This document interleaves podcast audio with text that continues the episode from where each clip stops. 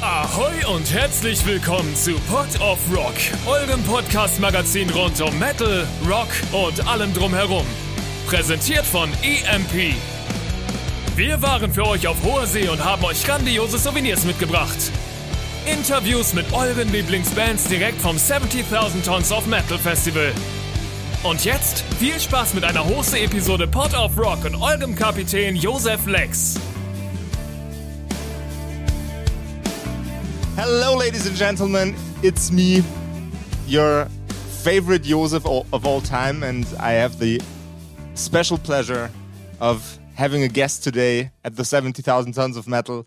That is the reason that I don't buy shit guitars anymore, the reason that you don't buy shit gear anymore.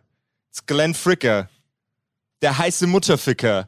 Oh, yeah. The it's a pleasure to meet you, sir. How's it going, dude? Uh, it's absolutely fine. How how, how how's the um how's the uh, sweet life on the yacht treating you? Oh, it's pretty good. It's freaking hot, but yeah, it was really hot yesterday. But today, today's not so bad. We just did the belly flop contest not too long ago. Uh, what did I do? I checked out Dear Mother this morning. They were fucking great. I was very impressed with them. Um, DragonForce last night. Yeah, that was that was a hoot. You know, they're they're just a total blast. And this this whole thing's been a lot of fun. I've watched DragonForce twice. This.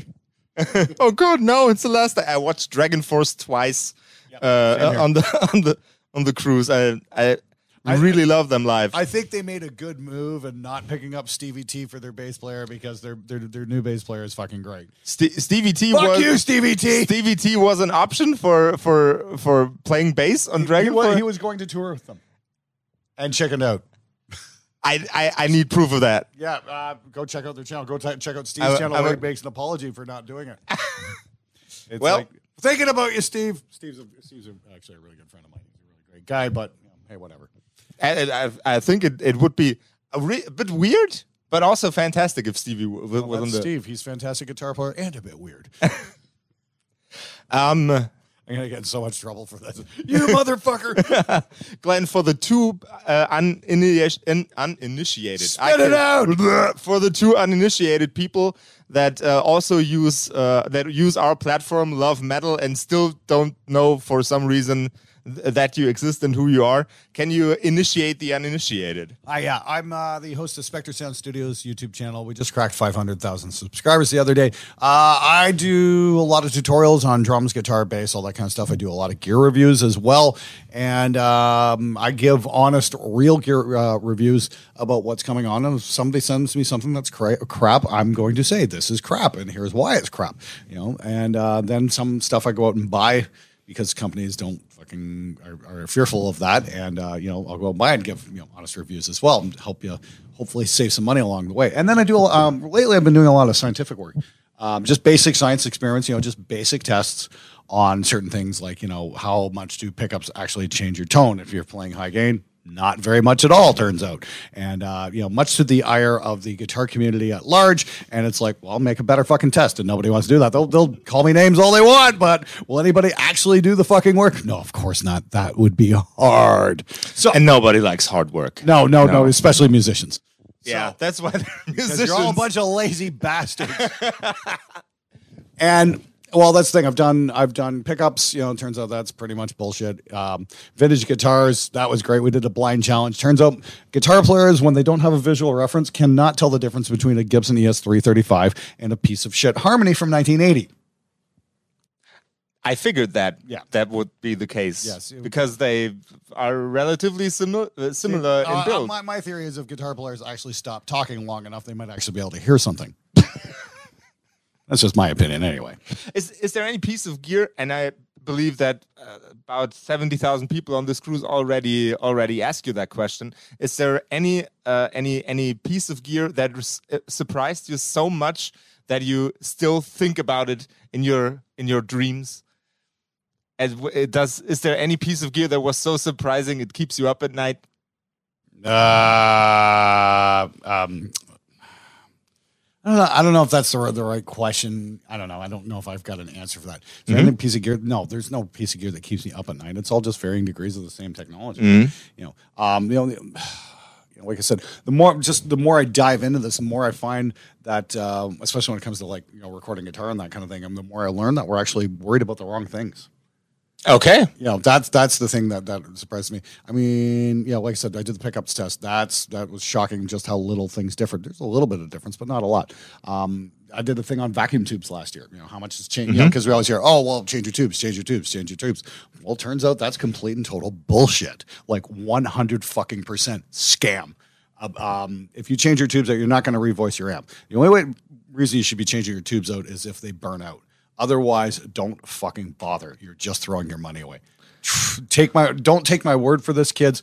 Go watch my video where I actually A B the stuff and start doing null tests to amps with different tubes because they they they they null out. You hear a little bit of clicking for different distortion rates, but that's it. There's no frequency shift going on at all. So if all the the guitarists from uh, guitarists from the 70s are all wrong about uh, what you should do with your tube amps, and then what's what is the There- there's the, no- the thing no- that we should worry about? Because since that is the wrong thing, Well, I'm not saying they're they're well. I'm, all I'm saying is this: I'm not going to say that they're wrong. I'm just going to say they probably didn't bother to record before and after tests. Yeah. and the reamp boxes didn't exist back then either, so they can only go by you know the, what they're playing. Whereas now we can be much more objective, where we can take a a, a, um, a guitar track and run it through the amp numerous times and run them back and forth and make actual objective tests. So the one thing we should be worried about more than anything, especially when we're playing metal guitar, the single most important thing to worry about is your speaker. I've, I've I've had a long discussion with Dom, our cameraman, and the um, guitarist and singer of the band Nothgard during our flight to to the United States about, uh, about how much the speaker actually uh, influences the sound of your guitar, and in recording how much the the uh, positioning of the microphone. Oh yeah, that's uh, in front of a that's the magic combination right there. Yeah. it's it's well, there's no magic to it. It's all it's all fucking just basic science. Like this is the great thing. It's like it's not. We don't measure you know guitar speakers in bullshits. You can actually you know run a frequency response graph on your speakers and see exactly what the hell it's doing. It's like, oh well, this speaker has like you know 6 dB lift at like 5k here. It's got you know two two dB cut you know at like 500. It's that kind of shit. You can actually measure that stuff. And this is where it gets wild. Is say like you take a look at say some of the most popular speakers, say like the Vintage 30, and you go through different generations. You know the ones from like you know 2000 to about 2004. They've got a mm-hmm. certain frequency profile. Then they move production to China, and then all of a sudden they've got this massive spike at six and a half kilohertz. I've done the video, I've done the measurements and showed it's like a 12 dB spike at six and a half kilohertz. That's why they sound so fucking fizzy. It wasn't until the last couple of years that they got their production straightened out, and now the ones coming out of China are actually phenomenal sounding. Like they're great, and they're that that spike is just gone.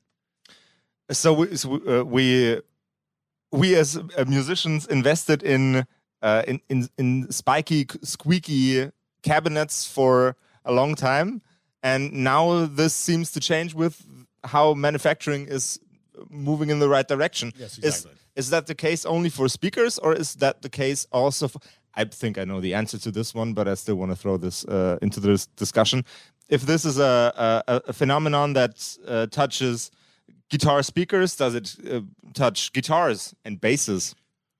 Oh well, that's the thing. I just did a just did a shootout there. I did a pickup shootout where we had hot swappable pickups, and you know, um, clean sounds. You know, you'll hear a, a pretty good big shift, but as soon as you start adding distortion, uh, that shift from pickup to pickup goes away. So I thought for an encore, I'd shoot out ten different guitars, tune the same, different scale lengths, active, passive, all that. Yeah, the difference is about eh, that big. That's not a big difference. That's not a big difference, exactly. Um, so it really comes down to you know how well is it set up? You know, is, is there you know frets poking out of the sides, that kind of shit? Is the paint in good shape? That kind of stuff. And so it really depends on the manufacturer. I've got a few more questions. One of them is if you would recommend a heavy metal nerd uh, that wants to start playing guitar, uh, him or herself today, what would you put in the hand of that guitarist if you if you were a guitar salesman right now? Okay. Um, well, for guitar, I'd probably say go with something from Korea, like one, a Schecter and LTD, something like that, because they're building outstanding instruments for not a whole lot of money. You can get some really, really great stuff um, coming out of like the World Music Factory, that kind of stuff. Um, I'm super impressed with a lot of those guitars. They're far better than some North American um, guitars that are going for far more money. So that's that's that's my fir- first advice: is get something like that. Uh, as for amp, there's just simply one uh, get yourself a 6505 plus combo don't use the speaker on board. Go get yourself a good two x twelve, like a Harley Benton uh, G12 Vintage, which is a two x twelve with some some of the new vintage thirties in, and uh, those aren't a whole lot of money. They're they're really great. But the cool thing is, I picked up a uh, 6505 plus combo for 325 US dollars about a month ago. They're Mm-hmm. go, they're dirt cheap, especially in Europe. Like if you're in Germany and whatnot, you can get them for like two three hundred euros. Yep, The trick is don't use the onboard speaker. Hook up to a cabinet. Like I said, Harley Harley Benton G12 Vintage, and uh, you're going to be rocking. You can get just those 6505 combos are just absolutely raging amps, and not a whole lot of money.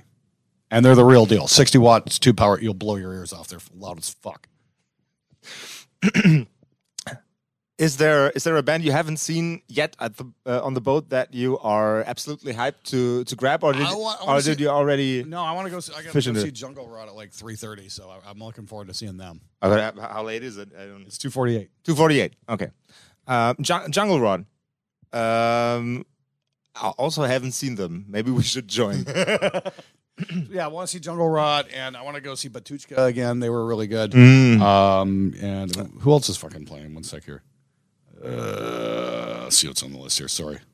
And what do we got? Uh, Dark Tranquillity, Destruction, Elvenking as well.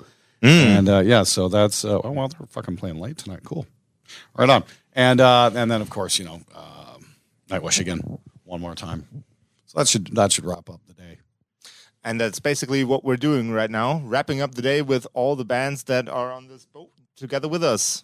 This is Glenn Fricker. I'm Joseph. You out there, take care of yourselves, take care of each other, And don't get taken by bullshit. and don't get taken by bullshit. Bullshit's bullshit. Rock and roll. Save your money. Be smart. Shop. That's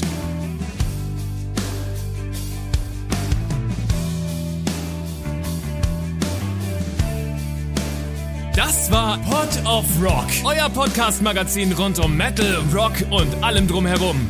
Präsentiert von EMP.